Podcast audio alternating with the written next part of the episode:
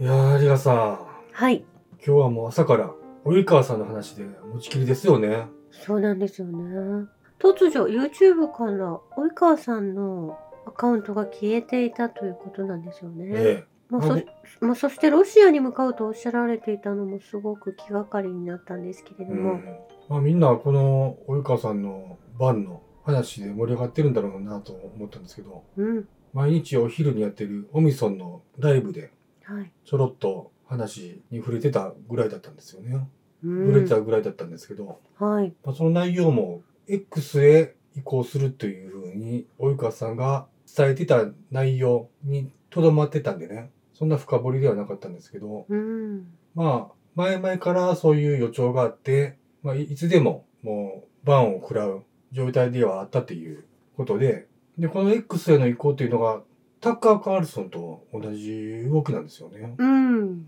で、おそらく2024年の大統領選挙に向けて、向けた動きなんじゃないかなというふうに思ってるわけなんですよね。うん。で、ここからちょっともう YouTuber の方が喋れない、まあ素人だから言える考察なんですけれども、まあ、おそらく及川さんは昇格したんじゃないかなと思うんですよ。うん。で、幸福の科学、YouTuber も、もうする必要がなくなった。つまり、卒業したんじゃないかなって思ったんですね。で、本格的に CIA としての活動を開始して、ロシアへの分断工作の動きとして動き始めたんじゃないかなというふうに思ったんですよね。推うん、推測されたということなんですよね。えまあ、ですが、まあ、幸福の科学の大川隆法氏がお亡くなりになられたのも今年で、まあ、その後辞任されているんですよね、うん及川さんがえ。そうですね。まあ、この流れからすると、この何らかのストーリーが、シナリオが敷かれていて、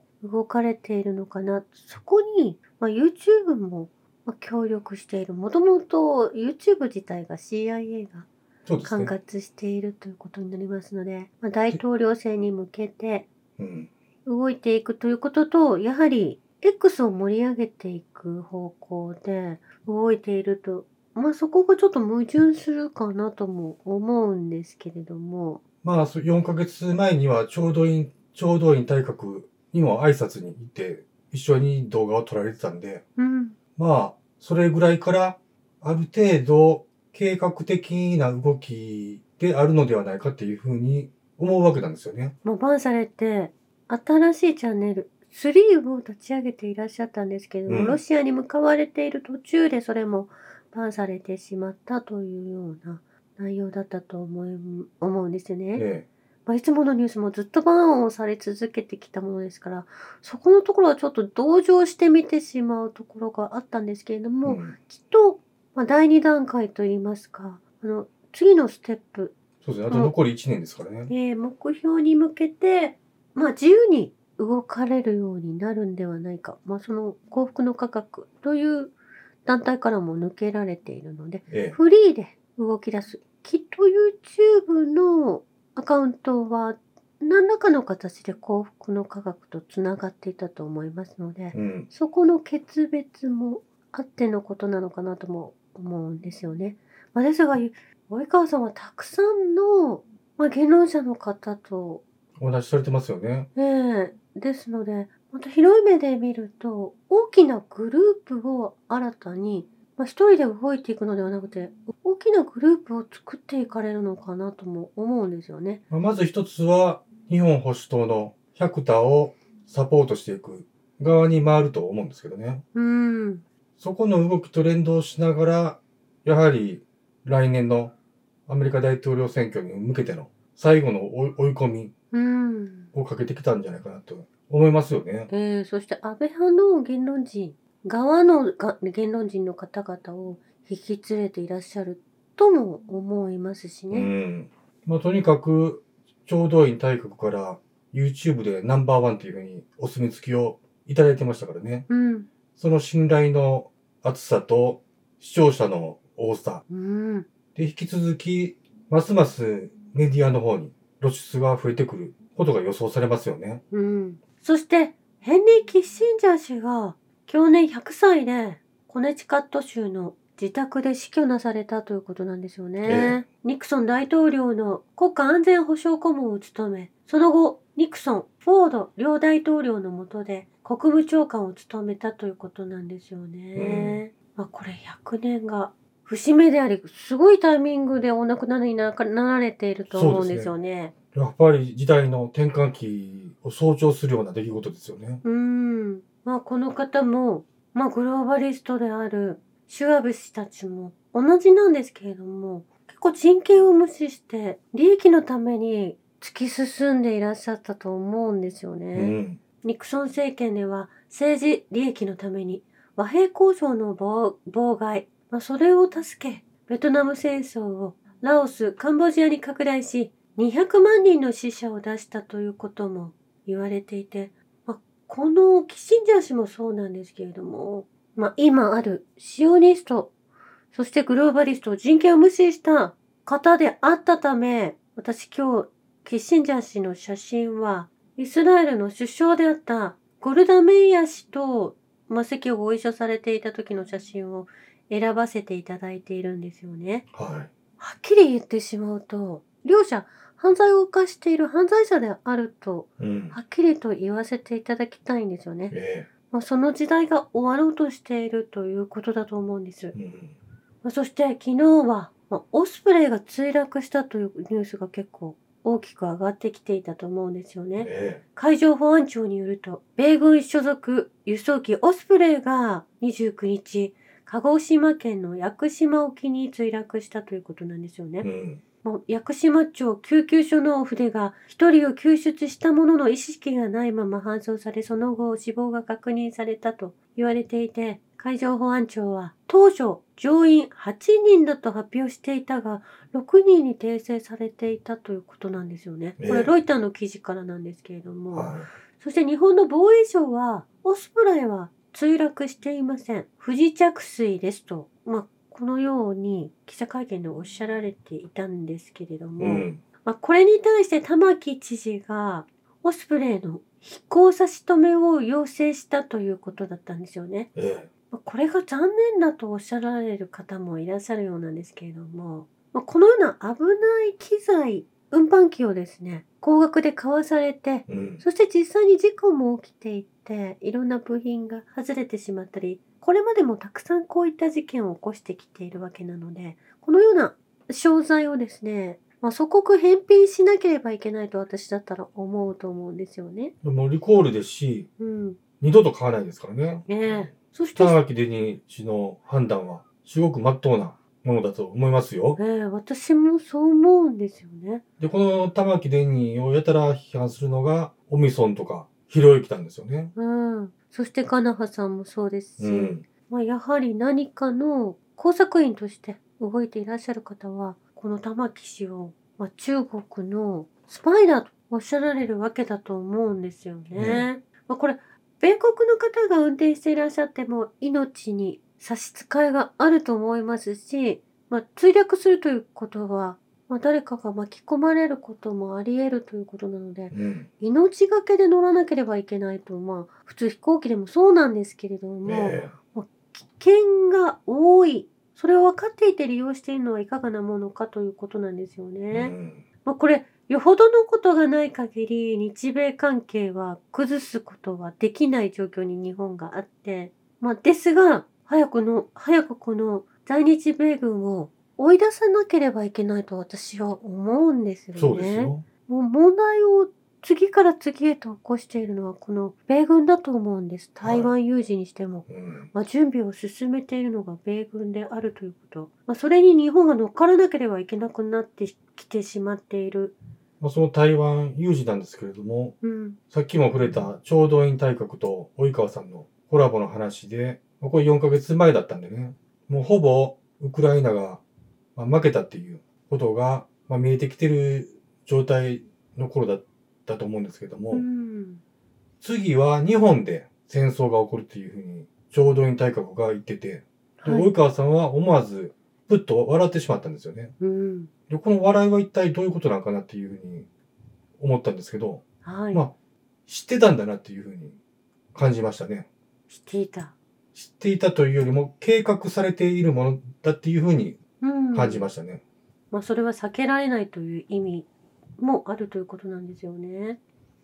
避けられないというか、やり、やりたがってる感じが二人からうん。そう感じたっていうことですね、私は。ええそうなるとタカ派ということですよね。えアメリカの手先になって自衛隊が海外で外国で戦うようなことを絶対に私たちは阻止しなければいけないと思うのが本当の保守だと思いますえ。し、え反グローバリストだと思うんですよえ。ね。うん。そしてこの米国が日本になぜあるのかというのが、やはりこの安倍晋三のおじい様ですね。岸信介氏が首相であった時に、新安保条約が衆議院で強行採決されてしまい、これ1960年されてしまい、米軍が日本にいとどまることになってしまったわけなんですよね。えまあ、そして、安倍氏はお亡くなりになられたと言われていますけれども、1.8億円の寄付を昭恵氏側に渡していると、今のこのようなお金の流れがあるんですよえ。ね。うん。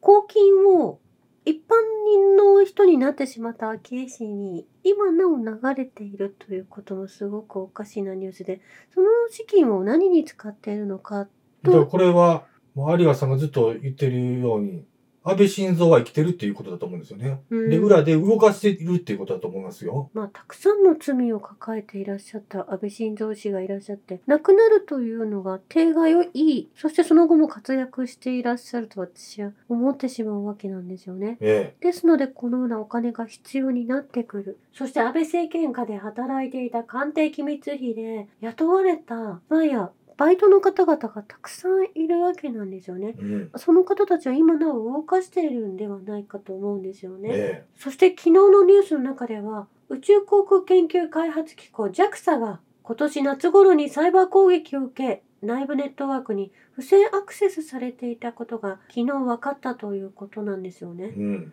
まあ秋には攻撃を感知した警察当局による連絡で発覚したということなんですけれども、はい。このニュースもすごくおかしいんですよね。攻撃元や被害状況は明らかになっていないということなんです。うん。これサイバーポリゴンと言われる、まあ、ダボス会議でのアジェンダの中にもあったサイバーアタックが行われていて、まあマルウェアですよね。えまあ、これが、まあ、内容も不確かであって確かめること確認することもできないがこのような攻撃を感知したというだけの話なんですよね。うん。まあ、ですので何かまた新しいアジェンダを仕掛けていてその先につなげていくニュースだなとは思ったんですけれども JAXA はネットワークの希弱性が悪用された恐れがあるとしているという日経の記事なんですよね。えもうすごく違和感をん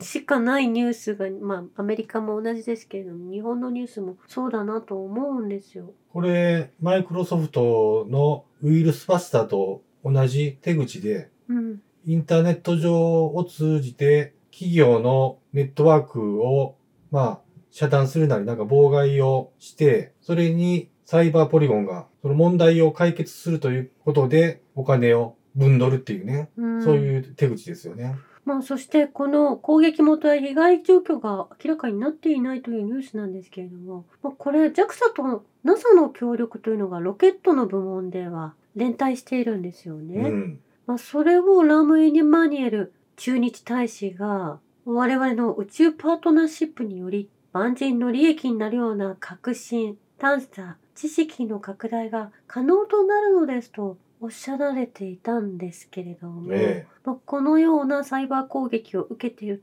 という状況で攻撃元はアメリカなんだなと思ってしまったわけなんですよえ。ね。うん。協力することによって日本の情報を盗んでいるとしか思えないなと思えたんですけれども、はい。またここにもアメリカがいるわけで一緒にいるとろくなことがないなと思うんですよね。うん。そしてイスラエルとハマスのガザの停戦は2日間延長されたというのはもう数日前のでこれが終わってしまっているかと思うんですけれどもカタール国は現在進行中の調停の一環としてガザ地区では人道的停戦をさらに2日間延長することで合意したと言われているんですよね。えまあカタールがいつもこの停戦の合意に一役買ってくださってるわけなんですけれどえ。も、うん。イスラエル軍の報道官は人質が全員解放されてもガザ攻撃を続けるとこのように公然と表明なされているんですよね。はい。そしてこの停戦中にはヨルダン川西岸の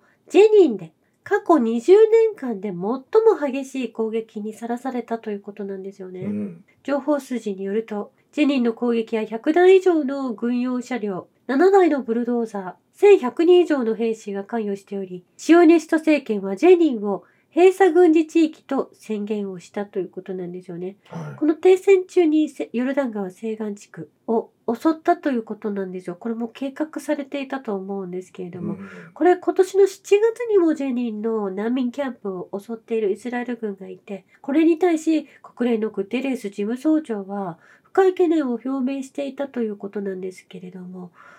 こういったことが頻繁に行われていたにもかかわらず国連が動けてないということで、事実停戦をしていますが、いつも常にパレスチナ人を殺してきたということになるんですよね。えそしてこれについてもそうですけれども、ハンガリーのラズロコバー下院議長は、国連、ベルリン、アメリカ大使を攻撃したということなんですよね。えうん。国連はプロパガンダのためだけに使われている単なるダミー会社だと非難していらっしゃるんです。はい。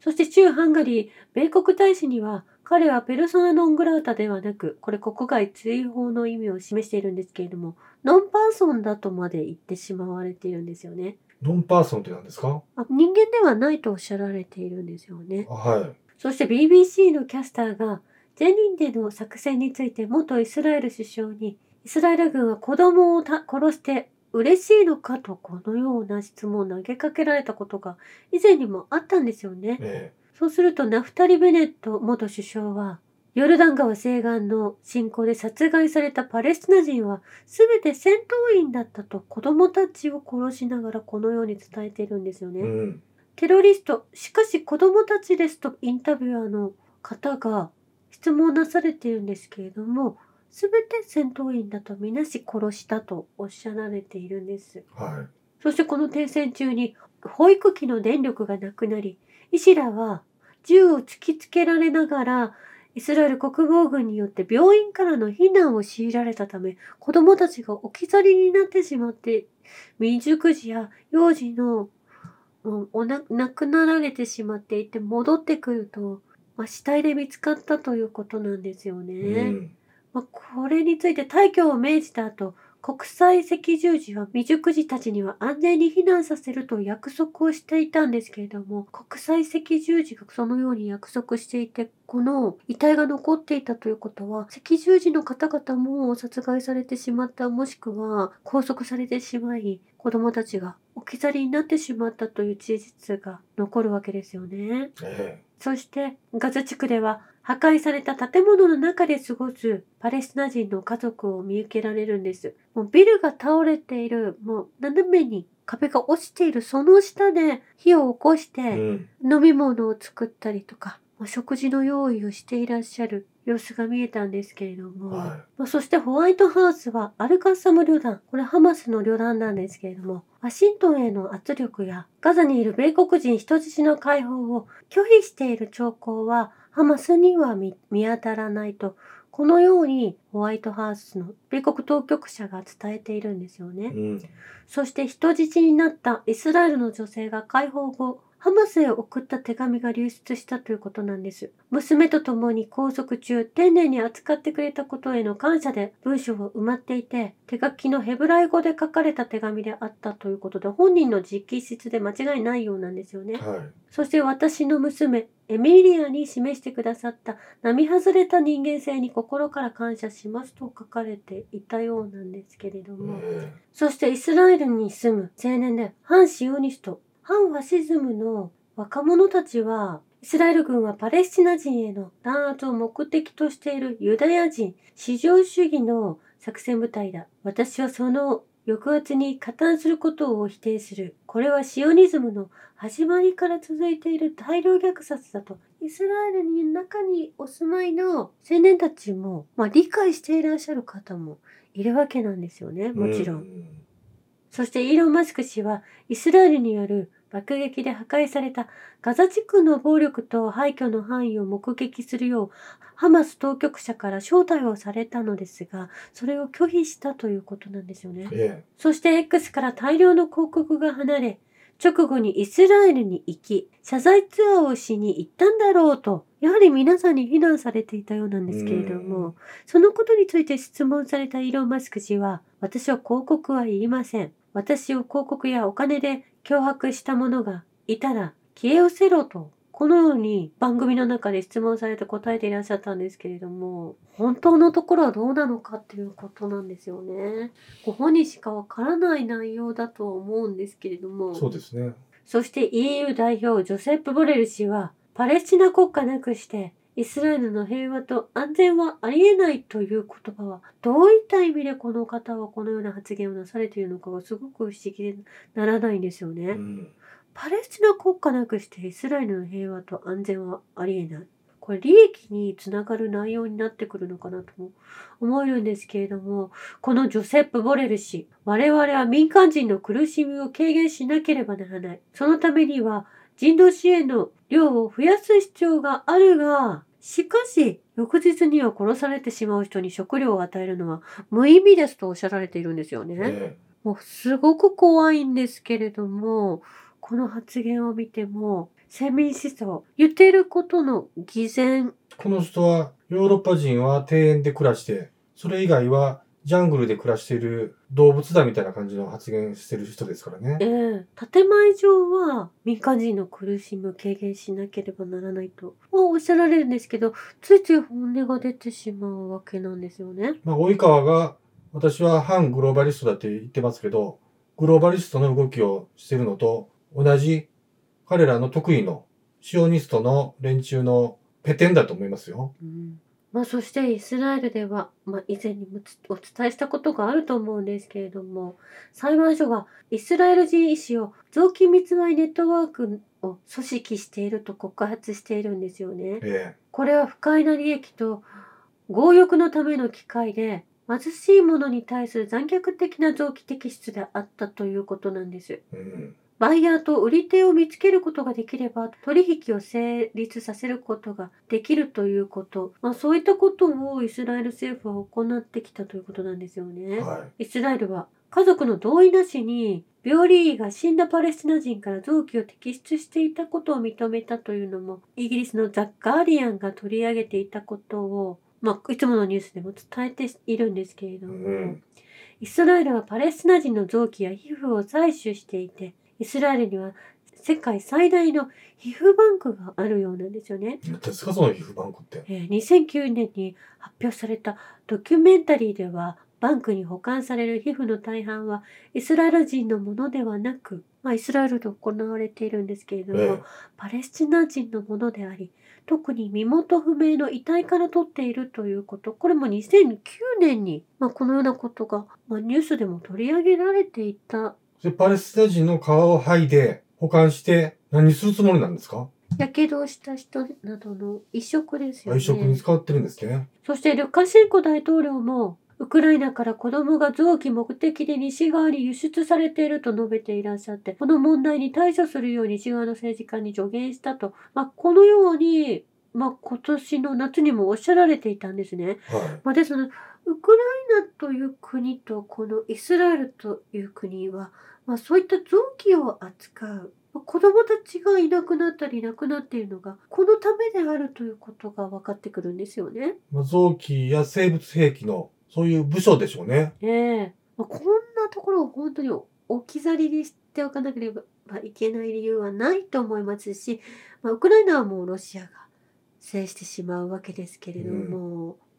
こういった問題を許しているヨーロッパや西側諸国というのは一体、まあ、どのような形でその加担を続けているのか、まあ、実験のために利用に人権を踏みにじり利用しているのかというのを本当に隅から隅まで調べないといけないと思うんですよね。だからその、まあ、朝、麻薬ですね。はい。これの、まあ、闇引き、取引っていうのは、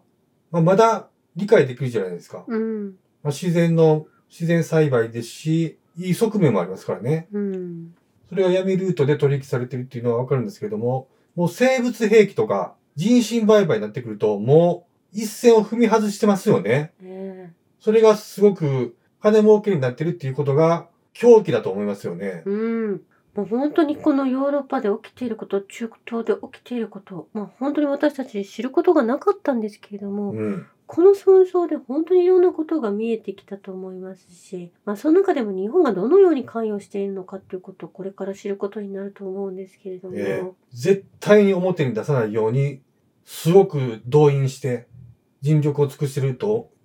尽くしている日本があると思いますよ。うん。そして日本が支援しているウクライナでは、キエフで高齢者を対象にした徴兵パンフレットが配布されているようなんですよね。徴兵のパンフレットですね。ええ。まあ、そのスローガンがですね、あなた方はもう十分生きた。前線へ行こうと書かれていて、ウクライナ軍に入隊するのに遅すぎる年齢はないと。そして高齢でも幸せな日々を送れる徴兵事務所に登録しよう。年齢は心の問題。入隊して若返ろうと書いてあるんですよね。はい。まあ国のために貢献してきた方々、まあ、老後を楽しく、まあ、ゆっくり暮らしたいと思われていた方々が、このような徴兵を行われるなんて思いもしなかったと思うんですよもうね。これ、年寄りだろうが子供だろうがね、もうど動員、動員しないといけないぐらい不足している、そういう焦りが伺えますよね。ええもうその時点でですね、勝つ見込みがない。まあ身体障害者の方までうん。徴兵で登院されているということ。もうこれ、国民を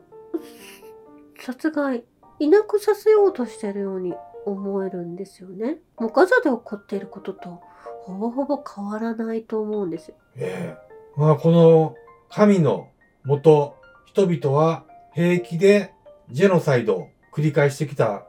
それが世界中に知ることとなり、私たちはこれの問題をどう解決していくかということですよね。うん。以上です。ありがとうございました。